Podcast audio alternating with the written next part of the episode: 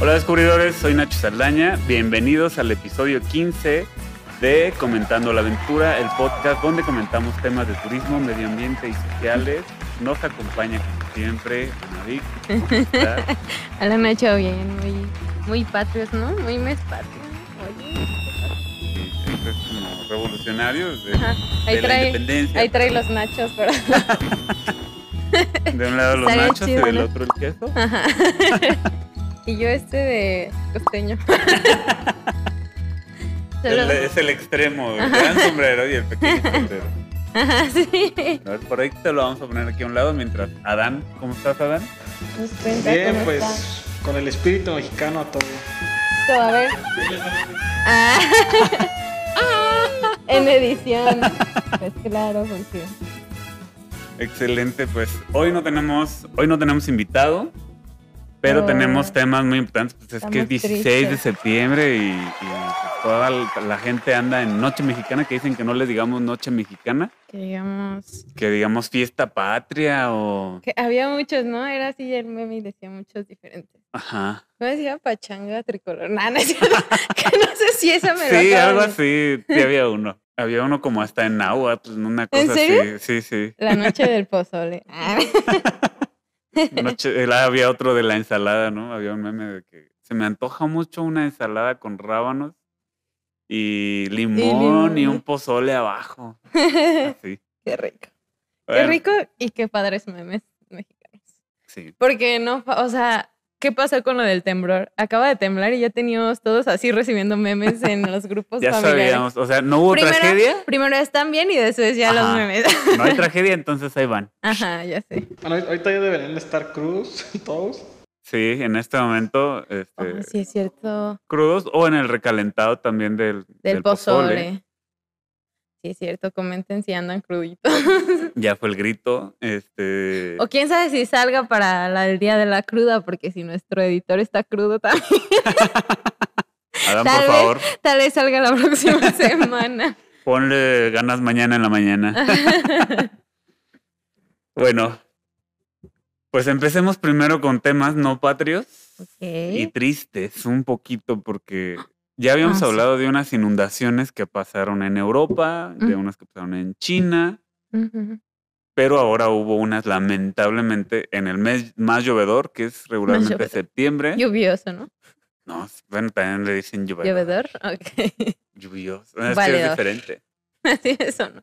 Este, Pero hubo inundaciones en Tula y en, en una parte ahí del Estado de México que derivó finalmente en Tula. Y aquí en Guanajuato vamos a empezar hablando de las de Tula, que fueron el pasado 7 de septiembre, quedó bajo el agua por el desbordamiento de un río que lleva el mismo nombre, el río Tula, que atraviesa ahí la ciudad y que va por el Valle del Mezquital.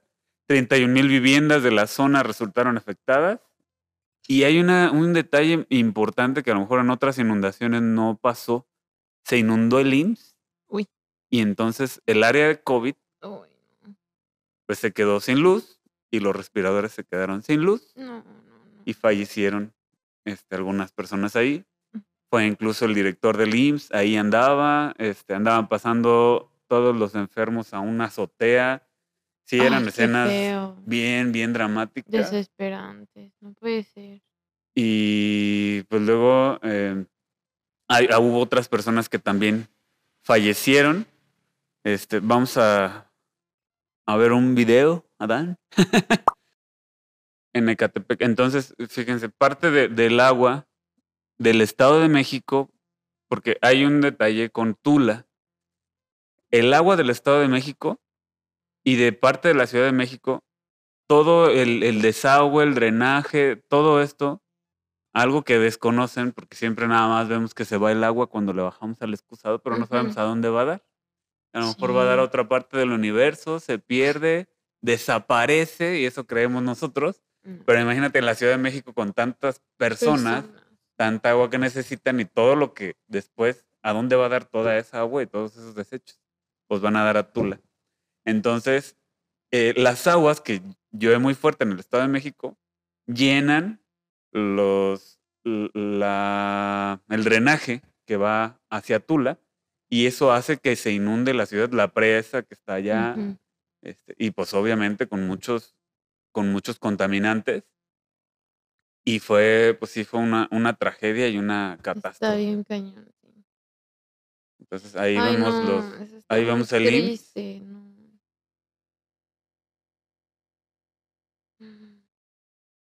No. Y ahí vemos al director del IMSS en una azotea. Y ahí van subiendo a las personas enfermas. Ahí habilitaron un, un área. Y hay un detalle ahí No político, entre comillas, porque el gobernador dice que eh, tiene que ver el gobierno federal con la inundación. Y entre el gobierno federal, entre ellos mismos, se están echando a la bolita porque Zoe Robledo dice que nadie le avisó al IMSS de la catástrofe que podía venir. Y Protección Civil Federal también dice que sí le avisó al IMSS. Entonces, pues ahí se andan echando la ¿Pero bolita. qué podían hacer el IMSS? Irse a otro lado. o- También mover a los enfermos. Sí, pero hay protocolos de evacuación que si se supone que te avisan a tiempo, Pues sí empiezan a hacerlos, que- ¿no? Y para saber si sí le dijeron o no le dijeron. Para, por eso se andan echando la bolita uno al otro. Entonces, pero sí, o sea, se ven las pérdidas, pues son muy feas. Aquí en Celaya, por ejemplo, hemos tenido inundaciones ya hace algunos años. No sé si ustedes recuerden alguna. La. Pues la de. Bueno, la que. La del destruyó ahí. 2018, Ajá. que inundó aquí Honda. Ujú, Esa. y inundó pues, unas partes de San Juan de la Vega, al sur de la ciudad siempre inunda y en. Capulines pues no Y pues la que cuenta mi mamá, sí, de cuando sí se inundó bien cañón. Que en la casa de mi abuelita todavía quedan las marcas de donde, de donde llegó el agua. 2005. No, mucho antes. ¿Antes? Yo no nacía todavía, yo no existía. Es una muy antigua. Ah, en los 70 fue otra. Sí que se desbordó así también. Y se inundó todo Celaya. Hay fotos bien antiguitas. Bueno, no bien antiguitas, pero Hay unas de los 70 que es una que, que, que sí inundó gran parte de. Celaya por un mal manejo. Casi siempre son, tienen que ver los manejos de las presas. Y sí. hay veces que no dan un buen manejo a las presas y por eso, entonces de cuenta que, por ejemplo, ahí en el río de Tula, Sí. Antes eran escurrimientos naturales que iban a dar a un río y que llenaban cierta parte del cauce. Lo que pasó en Capulines. En Capulines son cerros, llenan el, el río y entonces sube el caudal, pero de forma natural. Y por ejemplo, aquí en Guanajuato, en la presa Allende, que es la que ha inundado Celaya todas las veces que se ha inundado, Inundado. bueno, por lo menos en los últimos años, los escurrimientos vienen desde Dolores Hidalgo. En Dolores Hidalgo eh, hay escurrimientos que en San Miguel van a dar a un- al río Laja, que está antes de la presa, llena la presa y si hay más agua entrando que de la que puede salir, tienen que abrir las compuertas y dejar salir más agua. Más agua. Y el agua en el río tiene cierto caudal que puede llenar y puede resistir. Y si sueltan más agua, las partes más bajas del río va a soltar el agua por ahí y empieza a inundar. Sí, a inundar todo. Que por cierto, dices Tula, pero yo antes, bueno, ya ahorita ya conozco, pero antes yo solo conocía Tula, Tamaulipas, porque mi familia es de allá. Y no conocía este Tula hasta que una amiga, bueno, sí, ya tiene tiempo, fue en la prepa o en la secundaria, dijo, es que mi, mi hermana también es de Tula y no sé qué, empezamos a ver y no, es la misma Tula. O sea, así como que no, creo que no estamos hablando de la misma Tula. Pero ya, ya sé que hay dos Tulas. Da- y no, y este Tula tiene aparte otras características, porque en Hidalgo, no sé si sepas, pues está una cementera, no recuerdo si es exactamente en el mismo lugar, y está una refinería que creo que sí está por ahí. Entonces, contaminación, eh, pues de muchos lados. Eh, hay un video que menciona que la presa en Do, ahí en, en Tula, es como la fosa séptica a cielo abierto más grande del mundo porque llegan todos los desechos ahí esperando que, que salga un agua de mejor calidad para que no vaya a dar directo al Golfo de México. O sea que el recorrido que hace limpie. Ajá, y el Más tiempo o que menos. está ahí, que está en, en- envasado, digamos, en la, en la presa, haga que se, que se sedimentos. limpie un poco y que filtre el agua.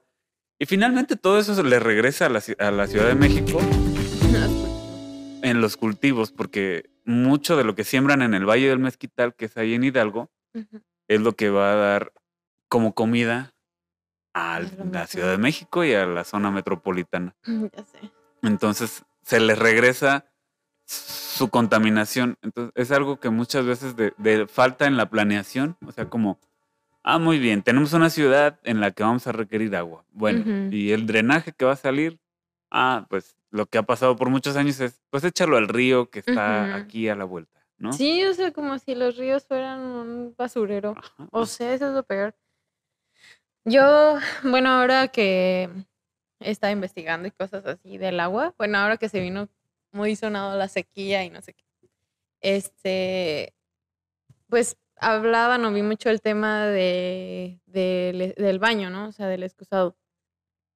Y no lo había pensado hasta que lo leí ahí. O sea, vamos al baño y hacemos el baño en agua limpia. O sea, es agua limpia. ¿Y cuántas veces no vamos al baño y le bajamos, o sea, y descargamos no sé cuántos litros que ahora los baños son ahorradores según Ujú. en algunas partes, al menos los viejititos que no han actualizado. Ujú.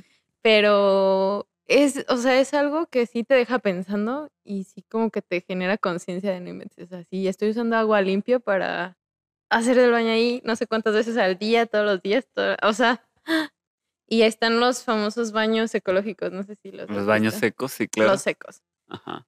Híjole, es bien difícil porque si después de eso lo lees y dices, no manches, no, sí tengo que hacer algo. Y te pones a investigar y ese algo está bien drástico, o sea, es como muy drástico, pero creo que sí nos toca investigar y quitarnos de pronto esas comodidades o esa idea de, o dejarnos bien en la- claro eso, ¿no? O sea, qué agua estamos utilizando para nuestros desechos, como decíamos, lo del río. Es un basurero enorme, es agua limpia también estamos haciendo exactamente lo mismo cada día en nuestras casas. Y esa agua siempre es utilizada para cosechas. En cosechas. muchos lugares es para tomar. O sea, hay lugares donde no tienen eh, agua subterránea. Aquí en Celaya sí tenemos, aunque cada vez la estamos to- Sí, tomando de más abajo. O sea, como ya no capta de la misma forma, eh, o más bien ya le, ya le extraímos tanta que ya tenemos que escarbar más, adentro más, para sí. sacar aguas. Y incluso dicen a veces pues, que ya son aguas fósiles, porque tardan cierto tiempo en llegar la gotita desde Estamos aquí del piso. dinosaurios. No es cierto. Así son, ¿no? Aguas Más fósiles. o menos, porque el fósil del dinosaurio se supone que Sí, que todavía ya es. ya se hizo petróleo. petróleo, ¿no? Ajá. Bueno, pero ya a lo mejor partículas así, pues si ya está tan abajo. es que hay aguas contaminadas precisamente por eso, por eso ya tienen en, un- en algunos lados arsénico o metales pesados, porque son aguas que ya están muy abajo. O sea, les digo, la gotita que, que cae aquí, no es que mañana ya vaya a estar en el pozo del Sí, que no, estamos o sacando sea- el agua, tarda, Y se seca al segundo que. ajá, ya, así. y lo que alcanza a filtrar tarda muchísimo en, en llegar abajo. Sí. Para recuperar el manto acuífero a como lo teníamos en hace 100 años, que se encontraba el agua en Celaya a poquitos metros, tardaríamos muchísimo tiempo. Entonces, por eso ahora se tienen que empezar a plantear soluciones de, de dónde vamos a sacar el agua en los próximos años, que va a crecer la demanda todavía un poco porque los que estamos actualmente vamos a estar más viejos y vamos a ser una población mayor, más los que vayan llegando y van a vivir más tiempo, este, también los que están más jóvenes. Entonces Sí, va a haber un lapso de tiempo en el que la población va a ser mayor. Ajá. Ya sé. Y si aparte ya tenemos desgastados los mantos acuíferos, etcétera, etcétera. Y por ejemplo, la mayor Ay, parte del agua se usa en uso agrícola. Es como el Ujú. 80%, más o menos. Y, y la de ahí- ganadería. Así, uso agrícola es en general. todo, Ajá. Y este, después de ahí sigue el, el industrial y después el doméstico. Entonces, sí está bien que nosotros ahorremos en nuestra casa, pero tenemos que hacer sistemas más eficientes de riego porque no podemos dejar de comer, pero el 80% del agua se usa ahí. Ya sé. Entonces, vemos esto del Valle del Mezquital, ahí en Tula, en el que usan toda esa agua, pero al final regresa. Pues sí, porque aparte cómo afecta esa agua sucia a, o sea, al alimento, o sea, como que al cultivo, ¿no? A lo que, al, al fruto que ya extraen.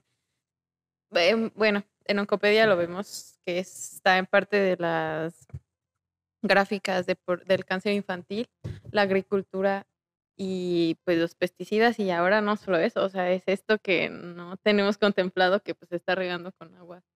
Con agua negra. Y es parte de la estadística del cáncer. No solo, bueno, yo lo veo cáncer infantil, pues, pero debe ser también de, adultos. Ajá, sí. Sí, sí, sí. Entonces, Creo que sí es de preocuparse, pero pues luego digo uno qué hace, o sea, así, individualmente. ¿Cómo vas y le dices a las grandes así? es el dilema de siempre y con Ajá, todo. Está bien. Pero tenemos, por eso tenemos que impulsar como cambios estructurales y tener que hacer como, pues sí, movimientos. O sea, sí, sí, sí. tenemos una, una idea, una preocupación y no soltar el tema. O sea, aquí a lo mejor de repente repetimos ciertas cosas de los temas ambientales, pero es precisamente por eso, porque no podemos soltar ciertos temas para que, y, y buscar la forma. O sea, ¿cómo ya me preocupo por el agua? Ok, eh, ya vemos los baños ecológicos, por ejemplo, dices. ¿no? ¿Son, ¿Es factible usarlos o no es factible usarlos? O sea, ¿yo mismo los uso o no los uso o cómo los puedo usar? Y si no, entonces, ¿cómo hacemos para que sí o, o qué cambio estructural necesitamos hacer para que realmente podamos hacer algo? Si no, nada más se queda en el, ay, pues, este, Mm. sí está muy feo, pero es muy fácil traerlo lo en la mismo". mente y ya después decir, bueno, me olvido porque no puedo hacer nada, a pensar soluciones en conjunto, porque sí, o sea, se tiene que mover más gente para poder hacer. Ajá. Y si, por ejemplo, tenemos que. El camino, en teoría, sería pues presionar a- a- A los al gobierno. o hacer cambios en las leyes.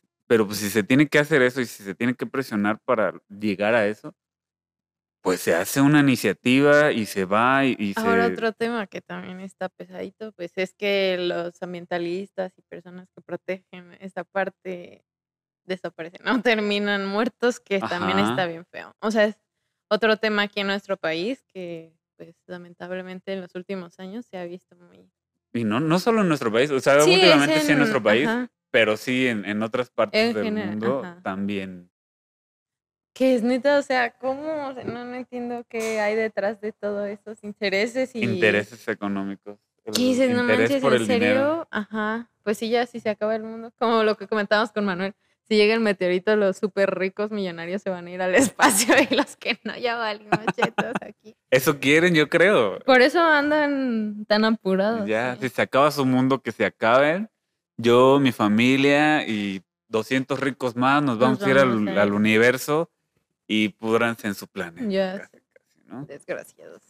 Este, y bueno, pues las inundaciones no solo se quedaron, sí fueron muy catastróficas, mucho más catastróficas en, en, el, en Tula, pero aquí en Guanajuato, la semana pasada, mientras nosotros estábamos con Manuel, en esos días que, por ejemplo, el martes, que fue eh, que estábamos por ahí en el centro grabando el podcast, ese día llovió muy fuerte, precisamente no causa de que no pudiéramos grabar.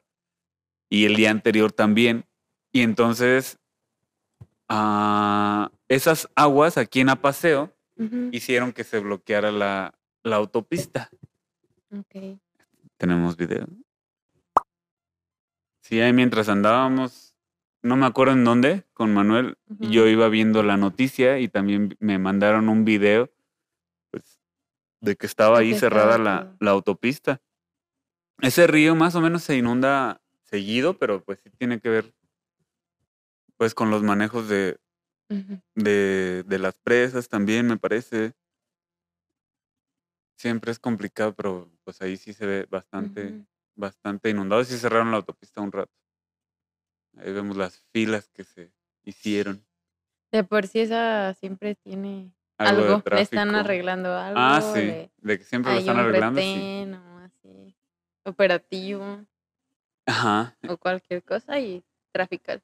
Afortunadamente aquí Celaya pues fue lo más cercano que se inundó. Ya después días dejó de llover Y ya. y como que ya se calmó todo porque ya como que se empezaban a encender algunas alertas porque varias presas estaban. Como ya peligrando de que estaban medio llenas. Eh, pero la que sí se inundó feo fue una en Abasolo. Todo lo que tiene que ver con agua es de carácter federal. Drenes, presas, todo, todo tiene que ver de carácter federal. Entonces, igual, como en, en- en- Tula, también aquí el gobierno dijo, pues, era responsabilidad del Estado eh, quitar, eh, desa- desasolvar el dren. El Para dren es como un canal y eh, de la presa que está en Navasolo, de la presa que está en Navasolo sale un dren que se llama el dren de Aba- el dren Navasolo, creo que así se llama Mm. igual. Viene de un río que es el río Turbio y colapsa un bordo que está en, en el río Turbio y hace que se inunde y ahí hay 2.247 damnificados de 11 comunidades. Entonces también tenemos un video. Ahí no hay videos como de en el momento en el que así está más, sí. más caudaloso. Estas ya son imágenes pues de, de un poquito después, pero aún así pues se ve todo, todo inundado ahí. Pues imagínate, pues, si se mete el agua a tu casa, pues pierdes todos los muebles que tienes a, Sí, a no cierta altura, depende qué tanta. Y había unas imágenes en donde se veía que el agua pasaba hasta, No hasta el techo en, en- En en algunas los de. Tula, creo, o en los de Estado de México. Y cuando fueron aquí en Guanajuato en el 2005, 2007, en la Colonia del Bosque, Ujú. sí llegaba el agua hasta el, hasta tapar un piso. Bueno, las casas que Oh, eran no de planta baja nada más, pues las, las, las tapaba. Yo como que ese mm, no me acuerdo tanto. Pues es Como que, me acuerdo del más- miedo así de que escuchaba, de Ajá. que decía, ay, nos vamos a inundar. Celaya pero, estaba aterrado porque. sí pues por lo que ya había lados. pasado, te digo. No, y es que muchos lados sí se inundó. Sí, sí, muy cañón. Ah, yo recuerdo en esa ocasión, bueno, estaba a chiquillos, pero mi abuelita dijo, no, vámonos, y nos fuimos, pero a San Miguel de Allende. Mm. Ay, qué Pues si de allá viene el agua, pues sí. mejor ir para allá, pues el agua viene para Pues acá, sí, ¿no? de hecho. Sí, entonces a mí sí me tocó- no me acuerdo si estaba en qué estaba trabajando, creo que ya estaba trabajando en ese tiempo, pero ya, ah, ya me acordé. Yo sí fui a ayudar a llenar sacos de arena Mm. en ahí por el puente de Tres Guerras, ahí en la salida a Querétaro. Sí fui un día o dos a llenar ahí sacos de arena para subir Para- el sí. nivel. Este, y pues sí, en casa de mi mamá, por ejemplo, sí subimos los, los algunos muebles muebles. y ciertas cosas. Sí, sí estábamos como preocupados porque ella, ella sí se acuerda de la inundación de los 70 Sí, en el que sí se le que- metió el agua, le rompió los vidrios porque pasa un carro por la calle Ujú. Y tienes, por ejemplo, una puerta como que tiene vidrios Sí, se y pues el golpe del agua rompe Sí, todo. rompe todo. Y aparte el lodo que queda después, por ejemplo, en Capulines, limpiar y quitar todo el lodo que quedó No. hace en el 2018, Es bien cañón. también estuvo. Y eso que ahí no trae tantos desechos así, pues malos, Sí, ¿no? Es puro basura. natural. Ujú. Ajá. Entonces ahí en, en, en Abasolo, pues ya hay algunas campañas también para llevarles víveres Mm, y... cubridores el- por- con causa, pónganse al tiro. Sí, Hay que ponernos al tiro. Sí, este, y el gobernador pues también anduvo por ahí ofreciendo algunos apoyos, quién sabe, quién sabe si qué vayan a, a dar. No, no puse mucha Atención. atención tanto a, a- a qué es el apoyo, pero sí. Y pues estaban en, en refugios y ahorita pues como que les, les digo, ya ha dejado de llover un poco, afortunadamente, pero este sí ya estaba como en alerta porque ya, ya se estaban llenando. Igual no cantemos victoria, hace rato acabo de ver una, una imagen Ah, en donde dice los niveles que tienen las presas. Déjenme ver si la traigo. Imágenes, imágenes. Traes comentando la aventura de buenas noticias. Ah, después. Y no, tendré que ahogar las penas con unos tequilas mañana. es broma. o sea, digo, es para que estemos prevenidos. A ver, Adán, ahí te mandé la, la foto.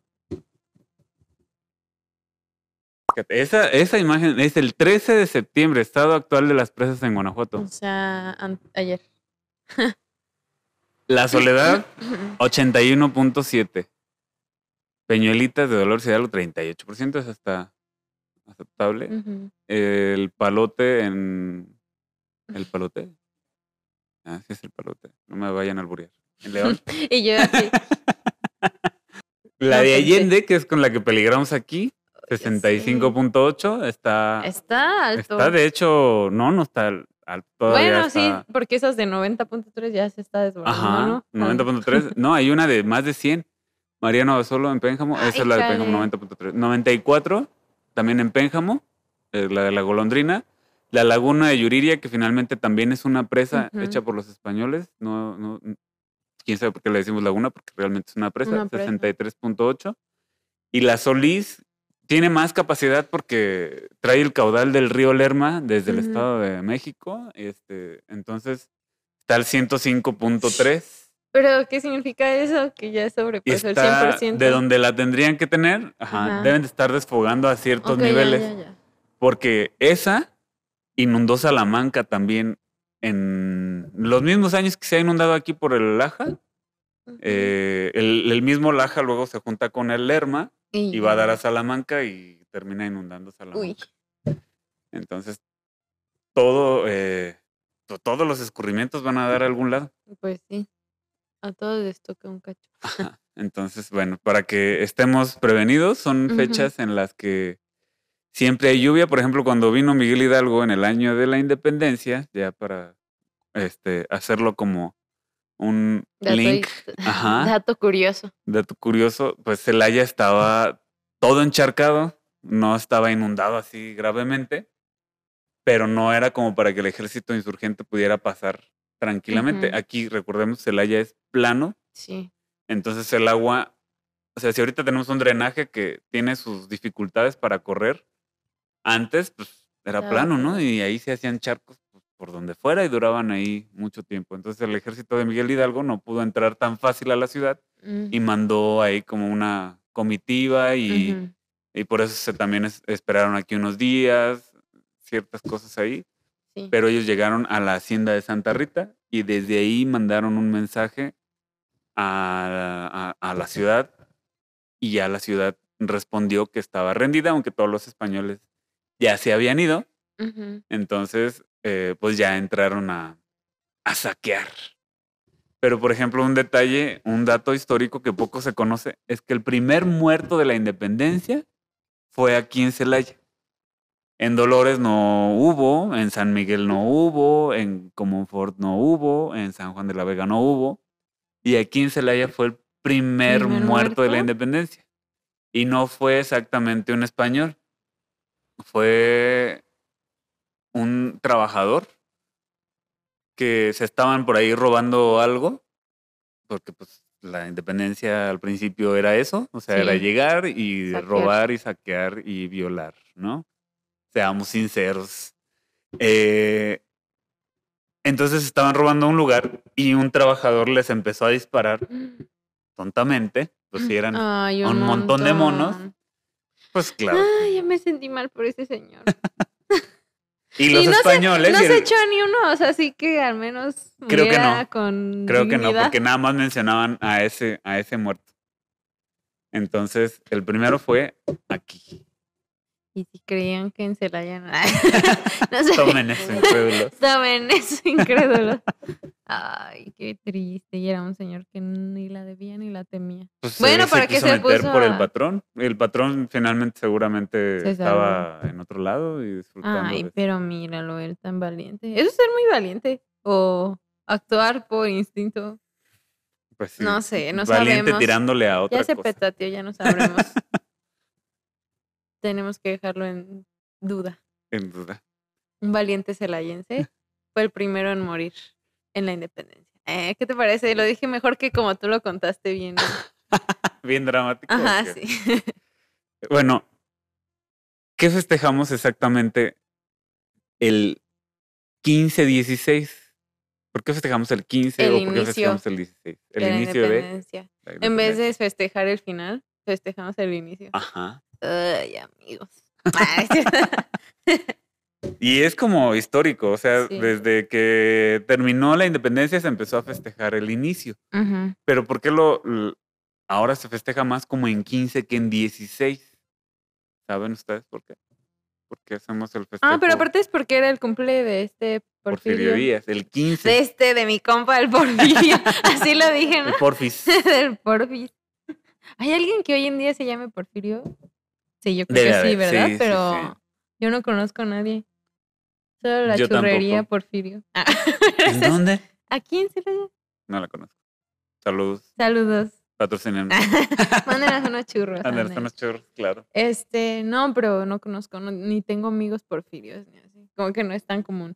No, ya no. A Seguramente lo mejor antes, antes sí. sí. Y más en ese tiempo, pues, ay, te vamos a poner el nombre del presidente. Ajá, sí. Así como ahora se pueden llamar Andrés. Andrés Andrés Manuel. Manuel.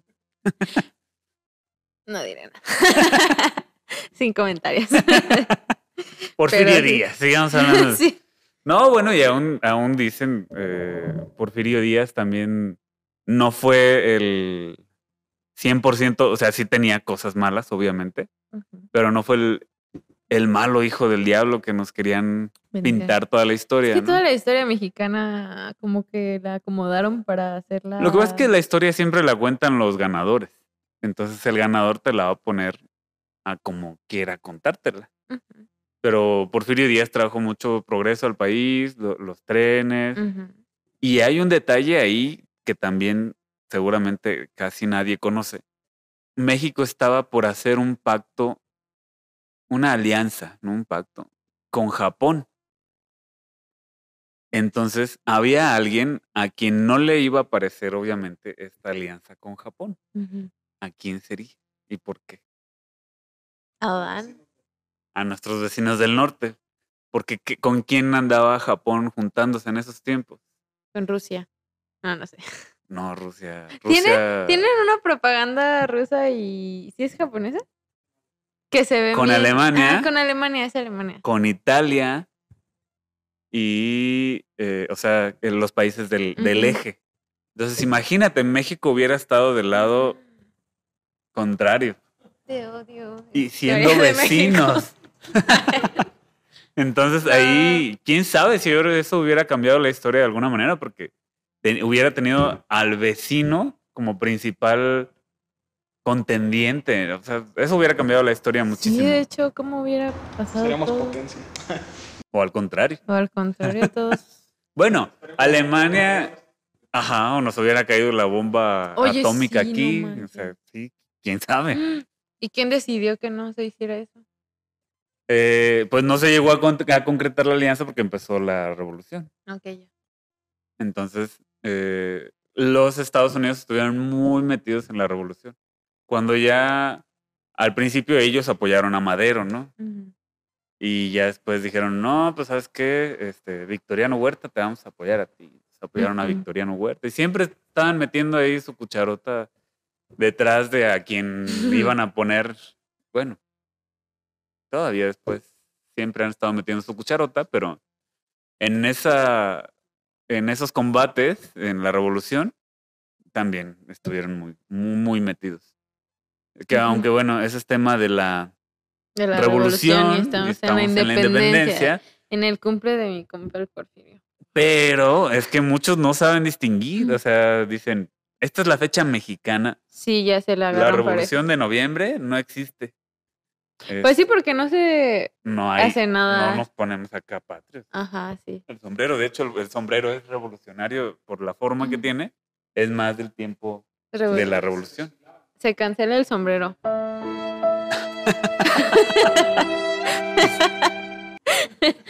Ok. Oye, ¿cuál es un sombrero de independencia? no, pues eran diferentes, eran como... Inserte un sombrero aquí, aplanados. Adán, con edición. Quítate las manos ahora que lo ponga. Eran diferentes, eran más, como más planados y. Sí, sería bueno poner una imagen para conocer. Las Ah, modas. ya me sentí mal de aventar el sombrerito. las modas, eh, bueno, es que cada contexto de la historia nos sentimos a veces muy únicos en un momento del, del tiempo y el espacio, pero como decíamos hace ocho días, en este mismo lugar, hace Ya 100 años, que no son tantos para la historia del de- universo, ajá, de la- o sea, guerra es tan un... Así. Hace 100 años aquí era otra cosa. Hace mil años probablemente aquí estaba eh, inundado o, o otra cosa, porque se dice que hubo un paleolago. Era aquí un, un lago, un- le llaman el paleolago, Jorge Celis le- me parece que es el que le puso así, o, o a lo mejor él lo, lo tomó de otro estudio, pero se supone que aquí había un lago y a lo mejor hace más años eh, era otro, otra cosa. O sea, por ejemplo, en la cima del Everest han encontrado, eh, no me acuerdo si es del Everest, pero de alguna de las montañas más altas del mundo han encontrado restos eh, del mar. Sí, o sea que era un supermar gigante. Imagínate ahora cómo está el mar. O sea, no, no sé. Está muy crazy. O pues. cuando los continentes estaban juntos. O sea, y nosotros nos creemos dueños, o sea, obviamente bajo las leyes actuales y nuestra sociedad, compramos eh, un espacio De y decimos, esta es mi casa y aquí la eternidad será mío, pero No manches, no.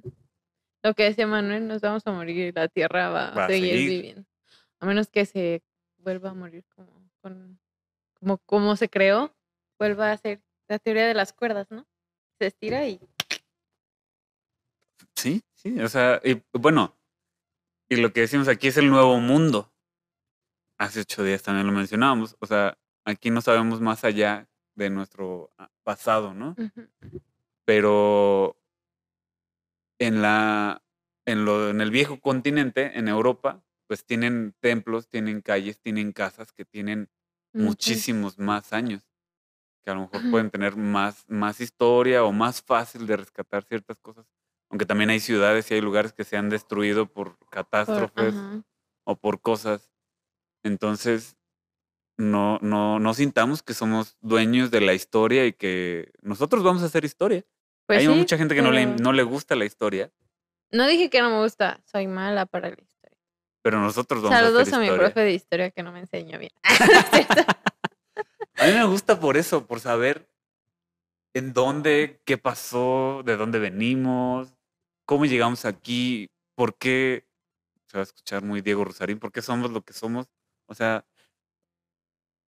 por qué actualmente la humanidad es, es lo, que, lo que es. Yo no sé por qué, pero a veces soy más de historia. Bueno, a mí me gusta mucho la historia de Inglaterra y esas cosas. No sé por qué. No sé por qué si la veo, o sea, si la veo más extravagante o no sé, digo, A lo mejor hay México es muy rico. México es muy rico en historia y tiene cosas también. Pero ahora vemos la otra parte y lo que te decía, la historia de México la han contado como quisieron y se han inventado personajes. Y no dudo que también la historia de allá. Ujú. Pero de pronto, a lo mejor como en la escuela me la enseñaban, como así, es como que, ay no, está aburrida por como me la enseñaron. Y esta otra la veo así en una serie de Netflix y digo, ah, no, Ah, sí, eso, está más por chido. te digo, está más producida la Exacto. historia de Por Inglaterra. ejemplo, hace unos días vi la de Apocalipto. Ah, sí. Que, que ni siquiera está... No está así como que muy. O sea, ni, no cuadran muchas No. cosas, ¿no? Pero por la forma en la que te lo presentan, sí te lo hacen muy interesante, ¿no? Sí, te llama la atención investigar. ¿Qué pasó? y ¿Cuándo? es?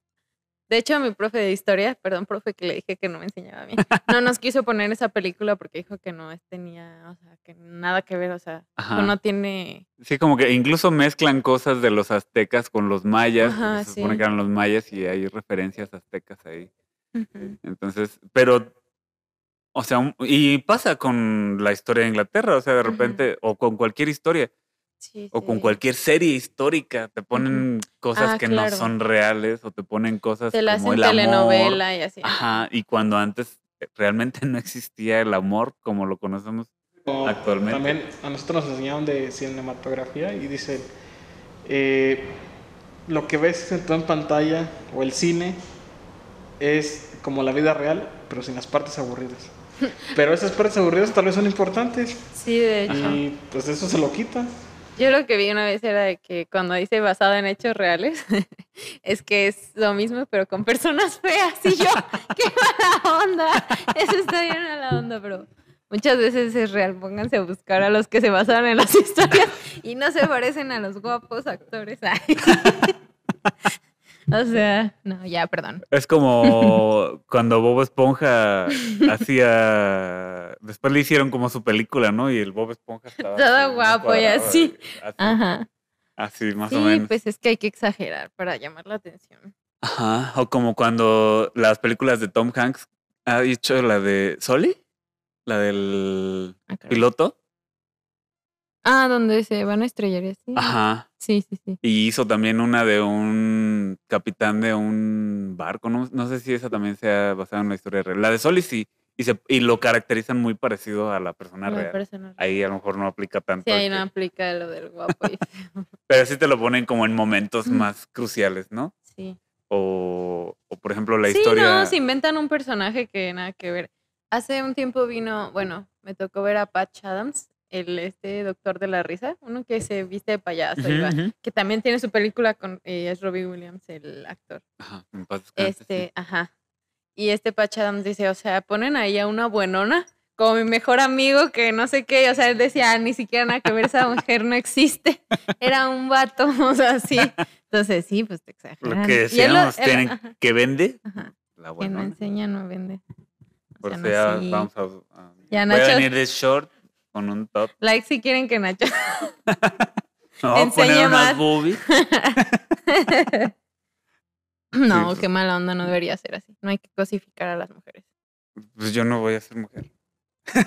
No, pero estás cosificando tu cuerpo, Sí. chichón. Pero eso no es lo que vende. No, bueno. Síganos mejor. Tenemos otro público mejor que un público. Por eso, suscríbanse al canal porque ya vimos que hay mucha gente que sí ve nuestros contenidos. Sí, que pero no importa el suscriben. contenido y no manches. Nacho sabe un montón.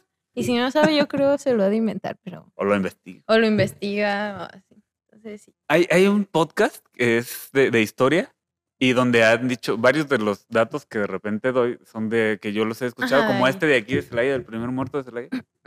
Este, se llama, bueno, el canal se llama Urus Radio y no sé si lo pasen como en una estación de Ciudad de México, pero busquen Urus Radio este, y por ahí les va a salir en Facebook, en, en Spotify. ¿En Y el no? maestro se llama, no. Mm. Y el profesor, no me acuerdo cómo se llama. Pero da, la historia te la cuenta así bien padre porque te va contando cosas Ujú. que no conoces.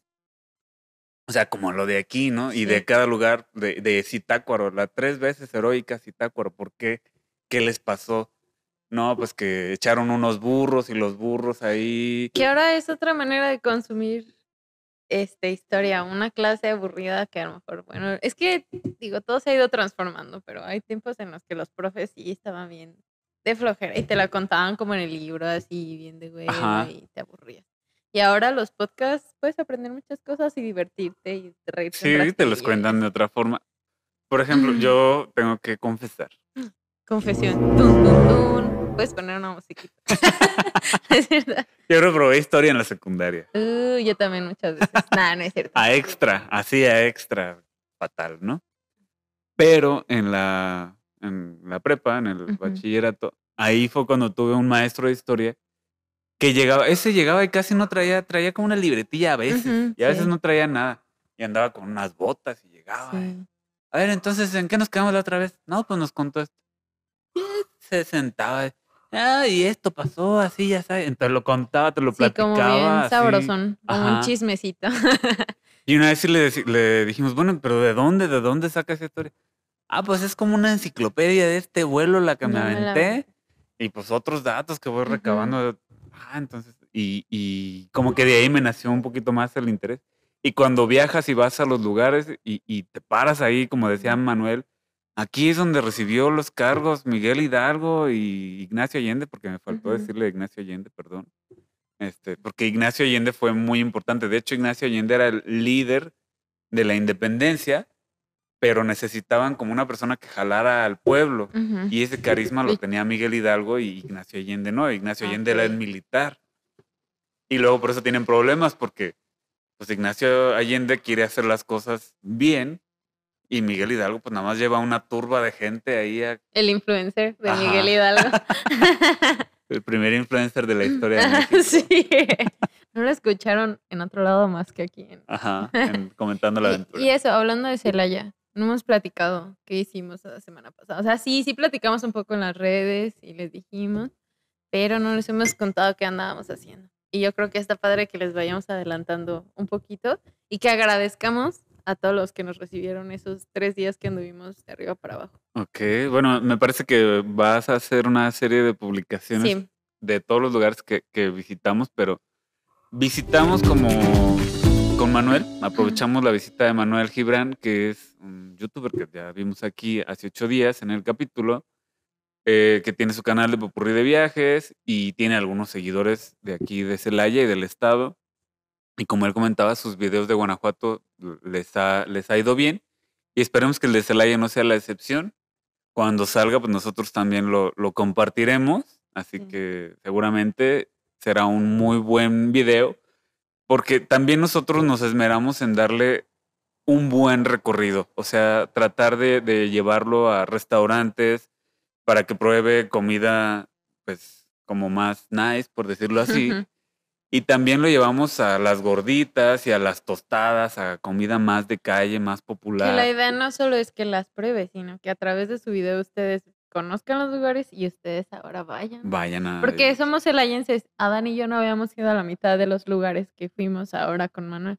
Y que son muy típicos, que mucha gente también conoce. O sea, son otros lados de la ciudad que no estamos inmersos, no conocemos y nos vamos por los popularcillos que están por ahí y no les damos atención a estos lugarcitos tienen mucho que ofrecer. Que en Celaya hay artesanía también, como vimos con A mí, Gina. a mí lo de Gina me encantó y me gustó mucho que hablara del traje típico de Celaya. O sea, y a los que les cuentes de, ¿qué? ¿En Celaya hay traje típico? Y yo, sí, cómpratelo. Sí, y hay de hombre también. Ajá, sí. este, Tenía un triángulo medio eh, extraño. A lo mejor en otra ocasión habrá oportunidad de que alguien nos lo platique o en el museo, porque creo que también en el museo estaba el de mujer, pero no me acuerdo si el de hombre. Bueno, visitamos el Museo de Historia Regional, visitamos el Museo de Momias. Ah, por cierto, hoy les hice una encuesta a ver quién había ido, a los Ah. celayenses. A ver, a ver qué tal salen con sus respuestas. el Museo de, O- de Ocampo, aunque ahí este, tuvimos unos detalles entre la lluvia, el podcast, el celular que se me calentó. este, entonces, Por eso suscríbanse a YouTube. Necesitamos invertir en nuestro, en, nuestro equipo. para darle, o sea, es que nuestra intención es esa, hacerles llegar esta información, que, que lo vean desde otra perspectiva, que se interesen por ir a esos lugares, no solo para beneficio propio, sino beneficio de los lugares que estamos visitando, de ustedes, que vean que es otra manera de hacer turismo. O sea, pues sí, uno mismo puede ser turista en su propia En su ciudad. propia Lo ciudad. que decía Manuel también. Ajá. Y, o, o cerca, porque también presentamos lugares de Guanajuato. Ujú. Y qué tan lejos están o qué tan caro nos puede salir. A veces vamos, mejor eh, decidimos ir a lugares lejanos Ajá. cuando no conocemos lo que está Ve, ahorita cerca. en la encuesta el 71% ha dicho que no ha ido al museo. Entonces ahí se los dejamos de tarea, ¿eh? Y al de momia seguramente tampoco. Y yo sé que es una, es una experiencia, pues a lo mejor fuerte para algunos, pero yo considero que, que sí vale la pena saber que tenemos algo así aquí. Ya sé. Y, y por ejemplo, en, en Guanajuato ahorita hay una polémica hablando de las momias, que allá van a hacer una modificación porque el museo pertenece a la ciudad. Ujú. Entonces pidieron un préstamo para hacer un centro comercial y remodelar el museo y etcétera. Ahí en las momias, ¿un centro Ahí, comercial? ajá, por ahí. ah, ok, cerquita. Pues no sé exactamente en dónde, pero como que todo en relación ahí a las momias. Ujú. Y una regidora, eh, creo que es de oposición, no sé de qué partido, eh, fue con otras personas y se estuvieron manifestando ahí semidesnudos, ahí que, que eran momias y Ok. realmente no, o sea, fue más el impacto como mediático en, en- en redes y en medios que lo que realmente la gente hizo caso de- del De tema. ma- Ajá. Pero la crítica era de que por qué vamos a pedir un préstamo para las momias, bla, bla, bla. Y la justificación del ayuntamiento, no, no sé, porque pasó creo que por unanimidad la- la- el préstamo. Eh, que la segunda fuente de ingresos del, del municipio es por el museo. No lo sé. Ah, Pero así de Mm. importantes son las momias para Guanajuato. Y un tiempo estuvieron perdidas, ¿no? Que las traían en no sé dónde y no las querían regresar. Unas, unas sí, las una momias viajeras. Ajá. Ajá. Y las de aquí también, pues decían, no me acuerdo si lo mencionaron o, o si que no, pues lo lo mencionamos. eh, estuvieron pues en condiciones aquí muy, muy precarias, o sea, ahí aventadas. Sí, a mí me tocó verlas también así como menos cuidadas que ahora. Ajá. Pero digo, es que sí, o sea, piensas en momias y piensas en Guanajuato, no en Celaya. No en Celaya, ¿Y que en dónde más hay momias? en Egipto. Bueno, no, a ver, aquí en México. No sé. Pero en Egipto no tienen unas momias así exhibidas como aquí, así. Eh, yo creo que no. No. Por ejemplo, hay otros procesos de momificación que veíamos en el mural. Aunque aparte este era un proceso especial de momificación, o sea, el de Egipto. diferente. Ah, y el bueno, de sí, aquí se el de hizo allá así sí, natural. natural. Y había otros en Perú y así, este, por ¿Quién ejemplo, me preguntó? Alguien me preguntó que por qué había momias. Y yo, pues por el suelo, o sea, las... aunque muchas, de- eh, eh, cuando las meten en los, en los cajones, este, no me acuerdo cómo se llaman, los que están en la pared, Sí. ahí se hacen momias también porque se, Mm. se seca el, el cuerpo. Entonces dicen que siguen saliendo más cuerpos momificados, pero que actualmente Sí, ya por lo de las familias dicen no, ya no quiero que lo exhiban. Este, Ay, es que sí debe ser difícil. por ejemplo, ustedes, Yo no. sí, sí, yo luego, luego, no. sí, o sea, es, es Bueno, a ver, si yo me muero y me exhiben, no me importa porque ya voy a estar muerta, no me Ajá. voy a dar cuenta. Y Pero voy sí- ahí espanto y jalo las patas. Pero ir a yo a ver, ir a ver a un familiar, no, nunca. Sí, no, o sea, nunca en mi vida había podido acercarme a una ataúd así a ver al muertito que están velando. Digo, y ni siquiera eran familiares míos cercanos. Hasta ahora que me tocó alguien cercano, pude acercarme, pero no, o sea, antes yo decía, "Mm, gracias. ¿Y las momias ya había sido antes en Guanajuato? Sí, te digo que ya había ido y también a las de aquí de Celaya. Ah, sí, a las de aquí, sí. No sé, me causa otra impresión diferente. Siento como que ya tienen más tiempo. Y el que vas a velar tiene ahí unos, un día. Un Ay, ratito. no, qué feo. Es que yo creo que sí es parte de lo impactante. Sí. eh, pues que sabes que esa persona anduvo en la misma ciudad, en otro tiempo, sí, pero anduvo aquí por estos Aparte de sus rostros se ponen con una expresión muy triste. O sea, sí se ven como gritando, como tristes o enojados. No sé, o sea, digo, esa cara que Ujú. por los tejidos que se van desgastando y todo. Pero sí causan impresión. O sea, sí, Sí, sus manitas, sus huesitos. Ah, porque cuando estuvo la exposición de los cuerpos también que son plasti... plastinizados, se llaman, Ujú. que está en Nueva York y que la trajeron aquí a una feria, también está súper impresionante eso. O sea, ver todo el cuerpo humano y Y es que algunos donan su cuerpo que le llaman a la ciencia y puede ser parte de Sí, una parte de exposición. eso. Entonces, Te por digo eso, que a mí no me importaría, pero la impresión que causa pensar que es alguien conocido, un familiar o así, ya es muy diferente a, a eso. le habíamos preguntado a Manuel. Manuel me contó algo de eso, pero no sé si, si No, te lo pueda contó contar. mejor. Entonces, mejor, mejor no lo digo. Pero, Adán, ¿tú qué, ¿tú qué opinas? ¿A ti te gustaría ser famoso en un futuro siendo una momia? No, tampoco, no. Hay un cuerpo en Rusia que es, digamos que, toda una leyenda porque es. Lenin. Mm. Lenin lo sometieron a un proceso de momificación, pero no momificación así que se vea seco, sino tiene otro tratamiento Ah, sí. para que él pudiera ser como permanente Sí, por ahí. siempre. Entonces, eh, pues Mm. fue otro proceso, pero es alguien que sí, el, el pueblo y todos decidieron. Entonces, no sé, a mí, o sea, sí es un tema complicado, pero ¿A ti sí te gustaría? a lo mejor es una forma como de trascender hasta cierto punto. Este, pues ya est- estás ahí y quién fue, a lo mejor te inventan, pero si no te inventan, pues mejor fue fulano de tal y así ya está, ¿no? Y al rato se les olvida así todo vandalizado. no es cierto. Ah, sí. Sí, como las Ah, lo que decían, decía, que se llevaban los dedos, eso. Ay, es que en serio nunca faltan las personas. ¿para qué quieres un dedo de un Ah, muerto? de un muerto. Ay, no, Dios mío. Bueno, que hay las cosas de brujería y todo. Como Ah, sí, es decía en el caso de la cabrita bebé que encontraron ahí, que Estamos platicando muchas cosas que van a ver en los videos, así es que estén pendientes y estén pendientes de esos videos. Y pues ya, gracias a los que nos recibieron, al Hotel Mari, a la tradicional, al caballo sin rival, el a la especial, el pescador, mariscos los esteros, esteros, el Gina yerbatero, Herrera, el yerbatero, la señora de las gorditas, Dora. Dorita, ajá. ¿Quién más? Pues es el Museo de Momias, porque en cada lugar nos recibía alguien que nos contaba la historia del lugar, que nos daba el recorrido y que nos trataron de la mejor Ajá. manera. Muchas gracias a todos y pues Espero que no pronto se nos haya olvidado a nadie. em, piensa, piensa. Ecoventura Capulines, Ah, bueno, gracias a Nacho.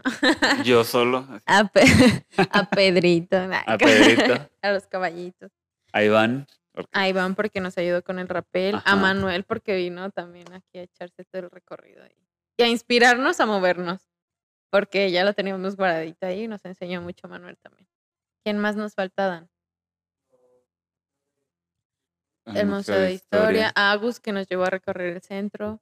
A, a Turismo de Celaya. a turismo y a También. cultura, porque cultura... El Hotel R. El hotel, a Raúl Jiménez, Ajá. Hotel RJ, sí, muchas gracias, Sí. al City Express. Ujú. Eh, ay Dios, creo que ya son todos. Espero que no se nos olvide nadie. Si no, aquí lo agregamos. si Sí, ponemos aquí a todos. Este, y pues ya. ¿Vas a hablar de más cosas? Ya nada más vamos a cerrar esto de los festejos patrios, que en las cataratas del Niágara, este, no sé si viste que pusieron ahí los colores de la bandera. No sé, como que sí, creo que sí había visto algo, pero no le... El Consulado de México, allá en Canadá, hizo la publicación. Decía, así se iluminaban anoche las cataratas del Niágara a Qué propósito de los festejos. Ah, ya voy a poner la foto que puso Adán de descubridores con las fiestas Ah, patrias. sí. Igual que las cataratas. No de- cambiamos el logo, por lo menos hay que cambiarlo en estos sí. días. Lo voy a hacer ahorita. Bueno, tal vez al rato, porque no sé. Porque estamos cerrando el podcast. Ajá, sí. Y pues sí, gracias por la hermandad que Canadá ahí nos, nos dio para llevar el mensaje de el aniversario de la independencia. También a veces el Empire State se pone los colores de la bandera, ¿no? Sí, quién sabe si el mero 16, algunos otros edificios ajá. puedan ponerse. La Torre Perfecto. Eiffel. Sí, hay varios edificios que se ponen, se pintan de verde, blanco y rojo. Ay, qué bonito, se siente bonito. Sí, o, sea, es como sientes algo extraño en tu, en tu ser. eh, Y es extraño, yo creo que es muy mental, porque Sí. pues dices septiembre y fiestas patrias Ajá. y yo me voy a emborrachar con tequila y cosas así que no tienen sentido, pero este, Porque lo hacemos todo el año. ajá. pero más en septiembre. Ajá, sí. Eh, o sea, sí es como que haces referencias que, que a lo mejor no eran de la independencia, pero que estos moños no eran de la Pues independencia. no, pero se ve Este, bien. los sombreros no eran de la independencia, pero hacemos muchas cosas que son ahora muy mexicanas en estos días. Y pues, el pozole viene de más Comemos tiempo. pozole, ajá, que justo estaba investigando para darles un dato de Tómenes Incrédulos, aunque creo que se viralizó mucho. Eso de que el pozole antes lo hacían con carne humana. Ajá. Y en algunos lados he leído que sí, en otros que, Que no. no. Entonces, bueno. Pero el pozole fue para el emperador Moctezuma. O sea, de que era así, se creó para él porque él lo pidió. Pero era hecho con agua y maíz cacahuá. Algo. Cacahuacincle o cómo se llama. Dime si ese suena. Ah, me suena la palabra que sí existe, aunque no sé qué tipo de maíz sea ese. Sí, dice, sí, cacahuacintle. Dice, mm, se come desde la costa hasta el altiplano y de frontera a frontera. Tiene su origen en el caldo molido pozol, pozotl o pozolotl, no sé si esté bien escrito, que los indígenas hacían mezclando el maíz cacahuacintle con agua. Y bueno, ya de ahí que le agregaban carne humana, eso pues lo dejaremos en, no sé, muchos historiadores, o bueno, al menos algunas citas aquí dicen que sí. Este, mm, y pues era el, el- era el platillo de... Ah, uno, aquí dice que le ponían este carne de choloscuincle o de venado. Y dice, los sacerdotes utilizaban en sus ceremonias el pozotl con carne de niño, pero no sé si de un niño o de qué significa que niño, porque no decía nada aquí. Y pues ya en la época colonial los españoles ya le agregan el puerco y bueno, el cerdo y otras carnes que, Sí. que ahora ya también hay de todos colores y sabores y depende de dónde lo comas. Sí, porque por ejemplo hay también de pollo, hay eh, verde, blanco, Blanco, rojo, rojo, ajá. Y pues incluso hay uno muy criticado que hacen aquí, creo que por Salamanca, en que le ponen eh, salchicha y en estos días también no, fue no, motivo. sí, yo también lo voy a criticar. Está bueno tocino, yo lo, sí lo he probado y en su defensa Está, bueno. Eh, digo, es que ya cada quien le echa lo que quiere. O sea, digo, vas tra- transformando los platillos. La receta. No pasa nada. ¿Cuál es tu favorito? ¿Cuál es tu favorito? El rojo, yo creo que, ándale, el pozole con cajeta lo vamos a inventar. Vamos a, a ver aquí. Un chef, no tenemos un chef en los en nuestros ya seguidores. saldrá, se los, se los sugeriremos. Ajá, sí. Este, ay, no sé, si el verde o el rojo, el blanco sí casi no. De repente hay días que más, pero yo creo que el rojo es como más tradicional, ¿no? Sí, a ti, Adán. Eh, los tres. Los tres me, me laten. Yo también creo que como, bueno, no, el blanco no lo he probado. O sea, Mm. no se me antoja nada, nada, nada. Como que siento que los colores tiene- le tapan un poco ahí la carne y esas cosas. Pero no sé si, creo que también el rojo me gusta más. Me gusta más porque me gusta el hueso con tuétano. Me encanta el tuétano. Sí, el rojo tiene que ser, ¿no? Sí, el rojo. Entonces ya estaremos como el maestro Miyagi. Ah, sí, echándole el, el, ¿cómo se llama? El orégano. Sí. Que también, ah, otra cosa que yo he notado con personas que platico, que mm, dicen que ellos no le ponen crema a su tostada, no sé si ustedes lo hagan. Ah, no sé. Sí, sí, sí. ¿Verdad que no es común? Bueno, así a mí amigos me han dicho, ¿tú también le pones crema a tu tostada? No había visto eso Y yo. Sí, no, no se le pone, no todos le ponen crema a su tostada. Eh, yo recuerdo que es como de unos años para acá. Ajá. Ah, mira, ya salió una. Ahí está uno. te dan tus tostadas y te ponen crema y yo le unto crema a mi tostada y le echo salecita y Pero en estos días que vas a comer pozole en algún lado, seguramente. te van a dar crema, pruébalo. Sabe muy bueno. O si es en- estás en tu casa, sí, Lo pruébalo. típico, pues la lechuguita, los rabanitos, el orégano. Cebolla. Ya saquen los pozoles. Hace unos días ya como que me ol- llegaba el olor a pozole. A pozole, que todo México empieza a hacer sus huele. pozole. Sí, ya estamos listos para el pozole. Pero mañana. bueno, también coméntenos ustedes, compártanos qué pozole les gusta más, cómo van a celebrar mañana. Bueno, cómo celebraron, Sus fotos. cómo pueden celebraron, compartir. si están crudeando, porque ya va a ser un día después. Sí. Sí, si quieren compartirnos sus fotos, a nosotros queremos queremos conocerlos más, casi no tenemos comentarios. Déjenos sus comentarios Sí, de lo que sus sea. comentarios. Este, ahí. eh, de- eh, suscríbanse, déjenos sus comentarios. Denle like, compartan si puedan. Y pues yo creo que aprovechando esta serie de recomendaciones, dejamos hasta aquí el podcast Sí. de esta semana. Muchas gracias por vernos y que se la hayan pasado muy bien y se la sigan pasando, porque nada más es viernes y luego fin de semana. Así que váyanse a otro lado, disfruten y Todo con precaución. Tomen hasta las chanclas, pero no manejen. y síganse cuidando del COVID, Ay, sí, cuídense porque del COVID. está fea la Está cañón. Pero bueno, pues gracias y nos vemos el próximo episodio. Adiós.